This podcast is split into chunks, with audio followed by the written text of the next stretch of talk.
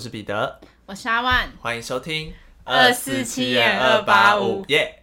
我们现在这个灯光是蛮 令人 令人很丑，就是令人会很憔悴。对，因为我们今天是晚上录音，阿万非常辛苦，下班还赶来录音。对啊，这就归咎于因为前几天台风天，我实在是没办法出门，会有生命危险。对对，所以我们今天是晚上录音。好。那在分享我们的就是这次这周的故事之前呢，我们要先感谢我们的听众，因为我们收到抖内了，耶!第一则哎，第一则小额的抖内，我们要谢谢云秀，云秀，对，然后谢谢你不止听了订阅了，还愿意抖内，对，而且还备注很喜很喜欢我们，没错，我觉得你一定是一个好人，你全家都会很平安。赚大钱，后面祝福是什么？好老派的祝福啊！对啊，对，所以我们就是谢谢大家，谢谢你的抖内，对，谢谢云秀。对，好，除此之外呢，我们的 Apple Podcast 有一个新的留言，是来自推推，是吗？我看不是，不是推推，推推是他的标题啊，是他的标题，人家叫无名，无名，推推是他的标题。我要疯掉！晚上录音，脑袋没有比较清楚。他说人家叫推推，好，他说两个人很有默契。我们刚刚这段是有默契的吗？他说语速跟语气都可以让他听很久。他就在三个月内就听完了七十集，然后也期待之后可以听一些都市传说，然后也希望我们不要社被社会荼毒。但我只能跟你说，我已经被荼毒的很深了。我最我最近开始有被荼毒的感觉了。对。保持初心，一直做下去。要看我最近的那个情绪状况好不好？还有我们的精神状态，今天明显不太好。对，我们今天就是有点弥留。对，我们今天有点不太 OK。对。然后还有说到另外有六十六集，我有讲那个黑色奇莱山的案件.然后他就会想到以前网络上有流传一个不眠山的故事。那我们到时候会再去找来参考看看。OK，谢谢。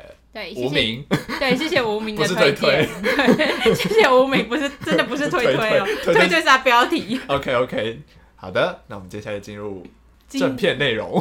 对，最近发生的事情。Yes，最近呢，我就做了一个我以前都不呃不敢做的事。你干嘛了？就是我最近有去游乐园玩那种。哈，你没有去游乐园吗？有有去，我有去过游乐园，可是我虽然有做过那种很高的。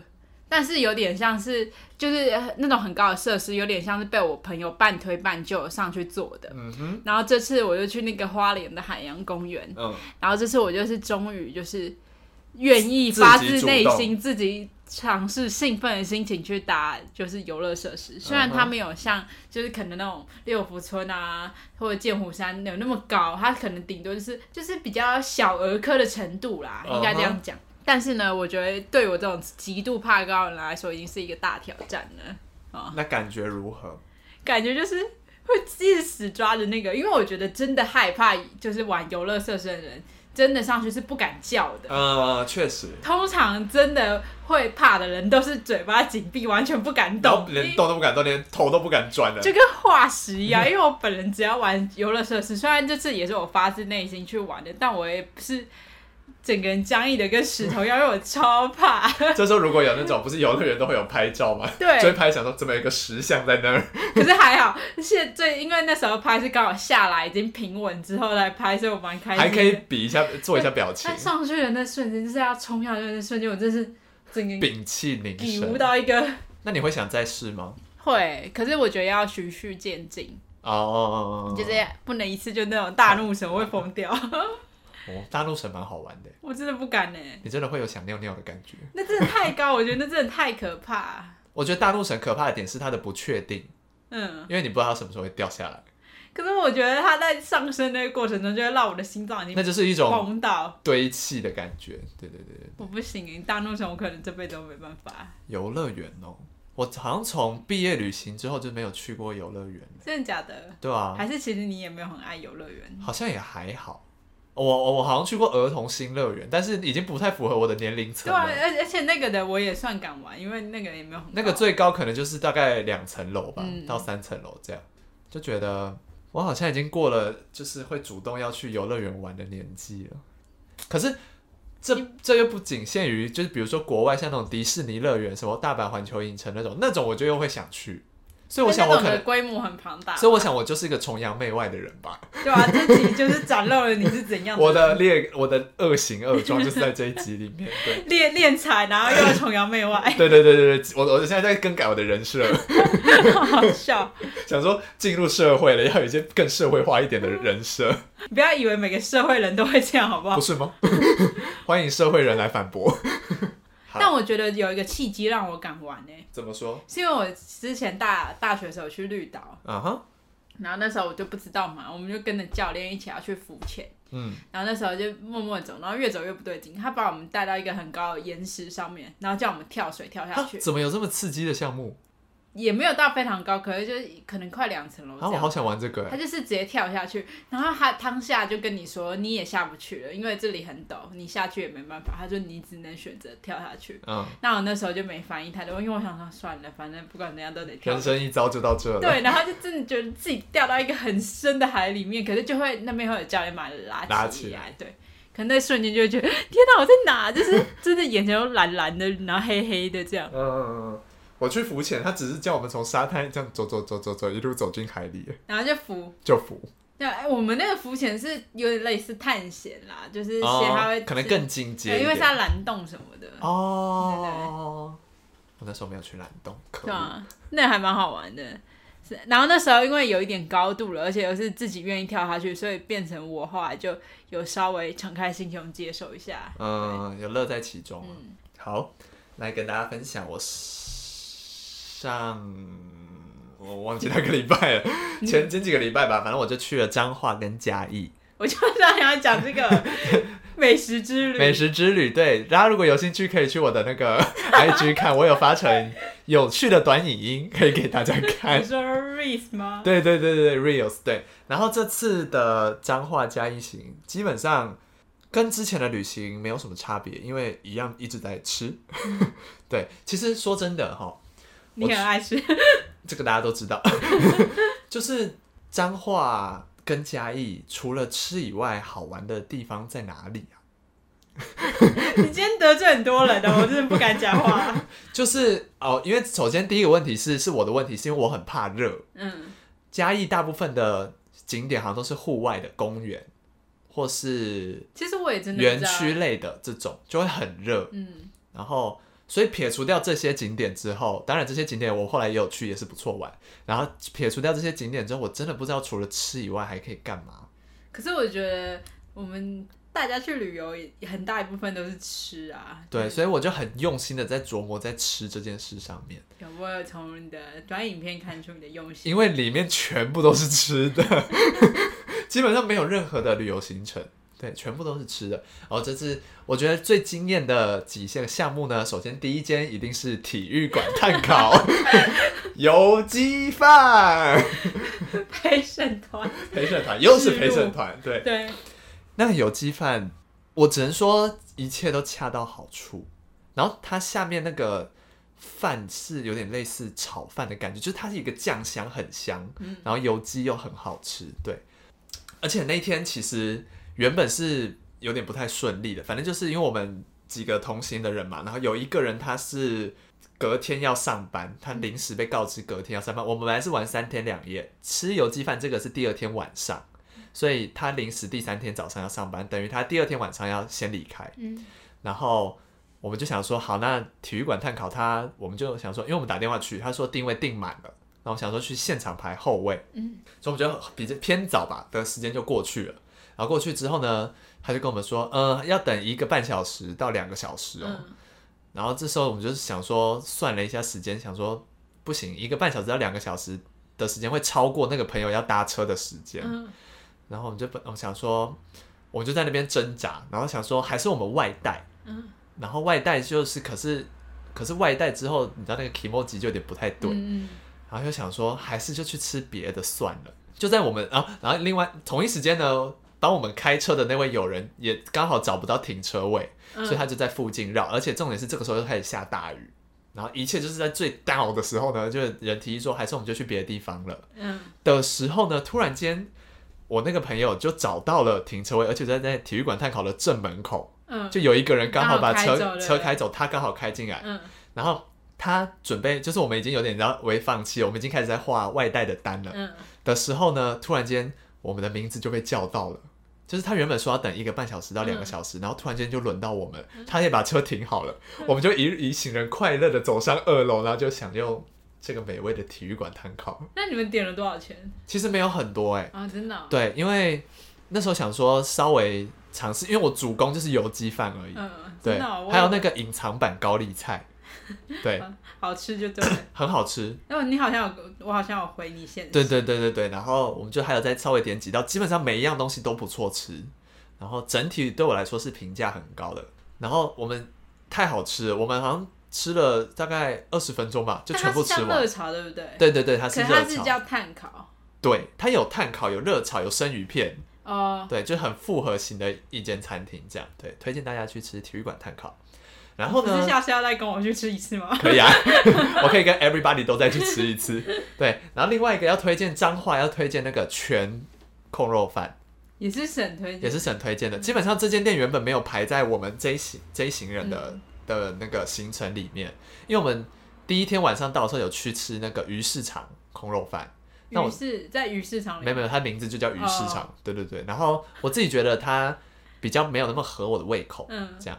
然后呢，我就想说，我就吃完之后好吃，可是心里就有一种不够，我没有我没有吃到那个第一名的空肉饭的感觉，我心中的第一名的那个滋味儿。然后隔天呢，我们早上就先去吃了一个面当早餐，嗯、然后因为我们比较早，然后退房时间好像是十一点，嗯、我们好像大概九点、十点、十点左右就吃饱了，嗯、然后我就跟他们说不行，因为你刚好那间空肉饭就在我们饭店的附近。我想说不行，你们先回去，我要去吃那间空肉饭。你自己去吃，我自己就走过去吃那间空肉饭。你很勇哎！我我为了吃，没有任何人东西能阻挡我。然后我走过去之后呢，外面大排长龙。嗯，想说怎么办？然后后来问了一下，发现那些人都是外带。嗯。OK，有机会，有机会，有机会，然后我就去排了一下内用，非常好，很快就轮到我了，我就终于开心的坐下，然后点了一个全餐。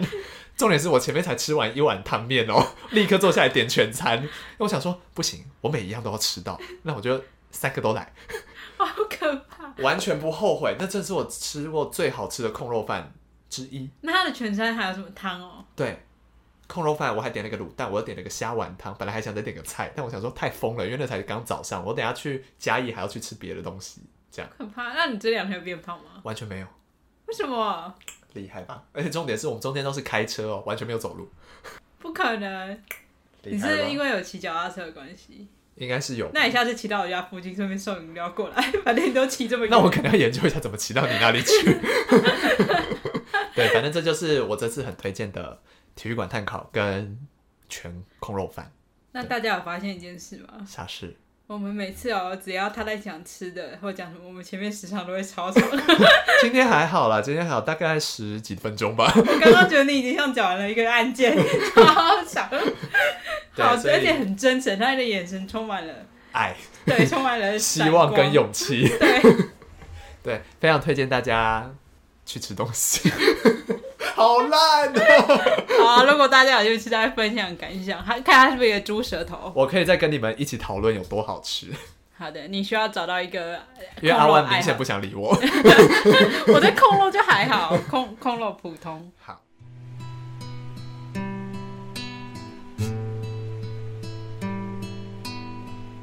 那我们接下来进入今天的案件。那我今天要讲一起印度的案件。哎呦，我们之前有讲过印度的案件吗？没有，我记得没有。对，那这就是第一起我们来讲的印度的案件。OK，案件呢，就从发生到真的找到凶手，其实整整花了二十八年，非常的久，一直到两年前的二零二零年才将真凶绳之以法。那我们今天要讲的就是阿卜哈雅修女谋杀案。嗯哼。那我之后都会以哈雅修女来简称她。好，那事件要从一九九二年三月二十七日说起，在印度克拉拉邦国塔沿线的纳纳雅修道院里发现了一具女性的尸体。嗯哼，刚刚这个答案非常的长。嗯，反正就是一个修道院。对，是一个修道院，就有一个女性的尸体突然被发现沉沉尸在他们水井里面。嗯，那经过了。指认呢，发现死者就是娜娜雅修道院的修女阿布哈雅。嗯，那当年呢，二十一岁，就还非常年轻。那警方呢，在接获消息之后，很快就进入了司法调查嘛。但令人惊讶的是，警方很快就认定哈雅修女的死因是溺毙。他认为她是修女是自杀，然后自己掉到自愿掉到水井里，然后再溺毙窒息而亡的。但修道院的院长呢，却不这么认为，嗯、因为他们的想法就是，嗯，修女没有理由要自杀，就也都好好的。对。那这个院长呢，他就提起了一份声明，声明中呢就表示，这绝对不是一起自然死亡的案件，他一定有背后有其他人，有凶手，对，有凶手，这是一个他杀案。同时呢，他也希望警方可以继续深入调查，找到真相。但就在隔年的一九九三年的一月三十号，警方呢又再次提交了哈雅修女的死因为自杀的相关报告。就是警方这已经是第二次提出，但警方仍然认为是自杀。嗯，那自杀原因呢，还归咎于精神疾病。哦，又多了一个精神疾病。对，这样的结果呢，其实让家人都没有办法接受。因为他们认定的哈雅修女自己的家人嘛，都没有发觉还有这样的异状嘛，所以大家都没办法接受这种调查的结果。嗯哼。而且呢，因为在案件调查过程中呢，有证据被销毁的风声传出，所以就让人怀疑是不是有一些内幕。嗯。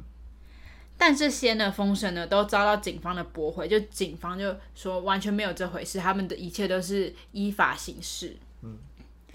那虽然警方呢其实是想以自杀结案的，但是大众以及媒体舆论的压力都没有办法平息。这也跟修道院其实是很蛮大的关系，因为发生在看似应该要最平静的神圣的场所里面，所以大家都会很好奇说为什么会突然发生这种事情。而且在当地来说，其实那不算一个。嗯，太大的地区，嗯，对，算是他们一个小区的修道院，所以对他们来说，发生这种事是非常震撼，对，震撼的。那就在众多的压力之下呢，此案的调查呢，就移交到了印度中央调查局 （CBI）。虽然说案件已经换人调查了，但是其实对于案情的推动没有想象中顺利。CBI 在前后调查三年之后呢，一九九六年呢，他们还是发表了一份声明。那这个声明的内容呢，是表示他们不确定哈雅修女到底是自杀还是他杀。哈，就他们调查了三年，然后说我不知道。对，我不知道。那这三年调查是在干嘛？是是调查了什么？那这份声声明呢，其实让大众都跌破眼镜嘛？怎么可能调查了三年？我们这么信中央都已经换成中央来办事，还是查不出来？嗯。而且甚至连当地的司法院都不接受这份报告，就要求他们一定要再回去重新好好调查，再提交报告。那在各方的压力之下呢，他们就只好再继续进行着手调查。就在一九九九年的七月，又过了三年，CBI 又再次提出了一份报告。这次呢，他们确认了这个案件是他杀。嗯，但是呢，案件的凶手是谁？不知道哦，只是知道了是他杀。对，又再花了三年，所以前后已经这样来回，已经大概七年了。嗯，就只是确定了是他杀。接着呢，案件又兜兜转转，又被移交到了 CBI 的克拉拉邦分部。那截至目前为止呢，案件已经经过了十多年，凶手依然逍遥法外，连个影子都没看到。嗯，那大家一定会觉得，哎。这个案件也太奇怪了吧？难道这个案件证据真的这么少吗？嗯，那其实呢，在调查期间，刚刚有提到，就是有一些证据被销毁的传闻传出来，哦、而且呢，警方也有被披露说，尸检报告有被重复修改的痕迹，嗯、就是有重复涂改，他写了，然后又划掉，写了又划掉，还不止一两次哦，大概三四次这样来回一直改。嗯。那死因其实为什么会一直改呢？你死因应该只有一个。对啊，你那时候调查应该出来的报告就是了，为什么要一直这样修改，也是很奇怪。Uh. 那同时呢，CBI 也针对一开始当地克拉拉警方的调查报告提出了一些疑问。那接着我们就来讲讲这些疑问。第一个疑问是，没有证据显示哈雅修女身上有外伤，所以很难判断她是自杀还是他杀。那这个事情就很奇怪了，有没有外伤不是一目了然的吗？是，对，而且甚至当地警方都花了三年，都还不知道自杀还是他杀，就让人觉得说你是不是在拖延，或是你在隐瞒什么事情？嗯。第二点是修女身上的衣物没有被检验，连案件相关的物证都被销毁。刚刚已经提到过。呃，尸检报告有被修改的痕迹，那这次连物证最重要的物证啊，什么一些现场的指纹什么的，也都没了。对，也都就好像不翼而飞这样。而且连修女当时过世的衣服，竟然都大意到没有去送去检验报告，这样。故意的吧？对，你就会觉得，哎，事有蹊跷哦，连这么这么明显的，连外行人都知道要对要检验，大家都看得出来。第三点呢，是有关身体外伤的照片遭到销毁，那就跟我们第一个连上了。第一个是说不确定身上有没有外伤，可是第三点又说他身上其实是有外伤，而且外伤的照片是被销毁的。需要这样自打嘴巴？所以会不会其实当地的警方一开始就知道是他杀，可是他们不想让别人知道这是他杀，或是有可能是迫于某种压力之类的。那这也可能跟修道院一些宗教的背后有所牵扯哦。第四点呢，就是刚刚都有连上的，就是现场有遭人破坏的痕迹，嗯，也就是因为遭人破坏了，所以导致后面证据啊被销毁，都像是想查也不知道怎么查，就是有人刻意为之。那刚有提到，其实这些疑问都让人怀疑是不是跟案发地点为修道院有关。毕竟修道院想来一定是个神圣的地方，但是却发生了这种案件，一定会有不好的名声传出去嘛。所以也让人怀疑是有人在暗中保护凶手。哦。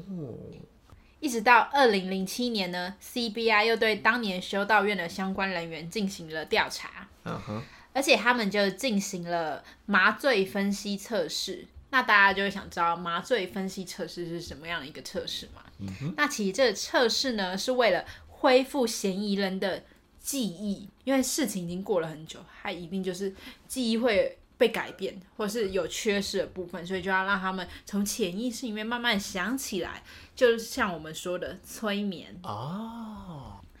但是呢，其实大家也听得出来，如果这个测试用在犯人认罪上面，其实是有点有失公正的。确实，毕竟是以记忆，不是以真的物证来判断。嗯，所以这个测试结果其实是蛮半信半疑的。那在测试之后呢，警方锁定了两名嫌疑人，在二零零八年的十一月十九号，警方呢就收集了一些证据，然后就逮捕了。修道院的汤马士神父与西非修女，嗯，那当时他们都已经是呃中年迈入老年了，都五六十岁这样，嗯，但碍于证据不足，因为没有直接的证据，所以警方呢就只得以让他们交保。嗯哼，那案件呢又辗转再过一年，来到了二零零九年，一名法医呢又再次对哈雅修女进行了尸检，这次呢就是。精准的发现，哈雅修女呢身上其实有六处的撕裂伤及擦伤，嗯，就是感觉跟人有一些小打斗，OK，而且也增强了就是此案为他杀的可能性，嗯，但警方呢其实没有办法依靠这些证据来将两人定罪，就非常头痛，他们只好一直又一直在收集，不然法院也没办法信服这些。很薄弱的证据，对。那一直到二零二零年呢，就有个证人出现了啊，来了。这个证人呢叫做拉朱，那他当天晚上呢，其实想偷溜到修道院去偷东西。哎呀，结果呢，好死不死，他就看到了汤马士神父偷偷摸摸的走进了修道院。一个神父为什么要半夜偷偷摸摸的走到修道院呢？嗯哼。而法院呢，就根据了这段证词，在二零二零年。十二月二十三日呢，就将两人判处了无期徒刑。嗯，那教会呢，这时候还是依然相信他们的清白，就觉得不可能，我们的我们的那个神父跟修女不会做出这种事的，他们要再争取上诉，要证明自己是没罪的。嗯哼，对他们就教会就一直说不向大众澄清这样，没有这件事。对，那其实呢，这个上诉是没用的，因为两个人的确是凶手。哦，那大家一定很想知道这两个犯人的动机到底是什么？为什么？对，今天就把它摆在最后讲，因为一切实在太离奇了，好可怕啊。那现在呢，我们就一起回到一九九二年的三月二十七号的清晨四点。那当天呢，哈雅修女呢，其实半夜睡到一半就口干舌燥，她就起来想去厨房找水喝。但是不巧的是，哈尔修女撞见了她人生可能是最惊人的一幕。嗯，她看见汤马士神父跟西非修女呢正在翻云覆雨。嗯 那这时候这两个人一定很害怕嘛，因为两个人都是神职，嗯、就不可以不被，这是不被允许的，不能亵玩。对，还被人家看到了。嗯。那之后呢？汤马士神父心急之下，他就直接捂住了哈雅修女的嘴巴，就是想让她不要大声的，就是叫喊。嗯哼。接着西贝修女呢，就当机立断，拿起了厨房的斧头，就攻击了哈雅修女的头部。嗯。那当场呢，哈雅修女就。昏厥了，就倒下。接着呢，他们一不做二不休，就把倒下的哈雅修女抬到了水井里，结束了她的生命。这就是整个案件的真相。荒唐，真的真的是非常的离奇。因为那时候看到这，我真的是觉得修女真的很很，就是很不巧。为什么？就是，哎，但是坏事做做多了，真的是会发现啊。也不是坏事，只是因为他们的身份不被，他就是被刻意隐瞒的。对，嗯，就是比较康，然后被发现，然后就有人丧失无辜的丧失了生命，真的是最无辜的那一种哎。对，真的，你就会你看到前，而且这个案件足足过了三十年才得到真相哎。就是说，这两个人也是蛮没有。怎么讲？蛮没有，蛮没血，蛮狼心狗肺的啦。就是做这种事，然后他们当下真的，我猜应该狗急跳墙。对，然后又死不承认，嗯，还拖这么久。对啊，而且一定跟前面感觉就是警方那边有在，可能有一些勾结，压下一些就是内幕这样子，嗯，所以导致这个案件辗转就是非常的非常冗长。嗯。只能说那个小偷也是蛮会挑时间进来偷东西。对，所以你就会觉得这太这一切就是很巧，然后很不可思议，是一件。他怎么也拖这么久才出来？因为他是小偷啊。哦，也是哦。对，也是哦，也不好不好出来了。对啊。而且我他是所有证人里面唯一一个愿意讲实话的。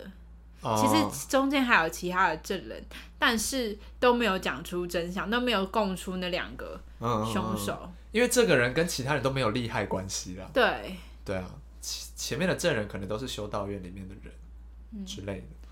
反正就是种种因素，然后导致就一个晚上的插曲，然后导致一个年轻的修女就结束了生命，被迫结束了生命，真的是很，一切都太离奇了。想不通，是后面的资讯量很大，有点来的太突然，还以为是做了什么见不得人的什么事，就也还好啊，只是碍于这个身份，也许这可能会被赶出，会失去这个身份，对，然后也会被指指点点。那、啊、现在好了，一样也失去了，对，只是报应来的比较晚，唉，好不公平哦，对啊，好，今天节目就到这边结束了，我是彼得，我是阿万，我们下次见，拜拜。拜拜。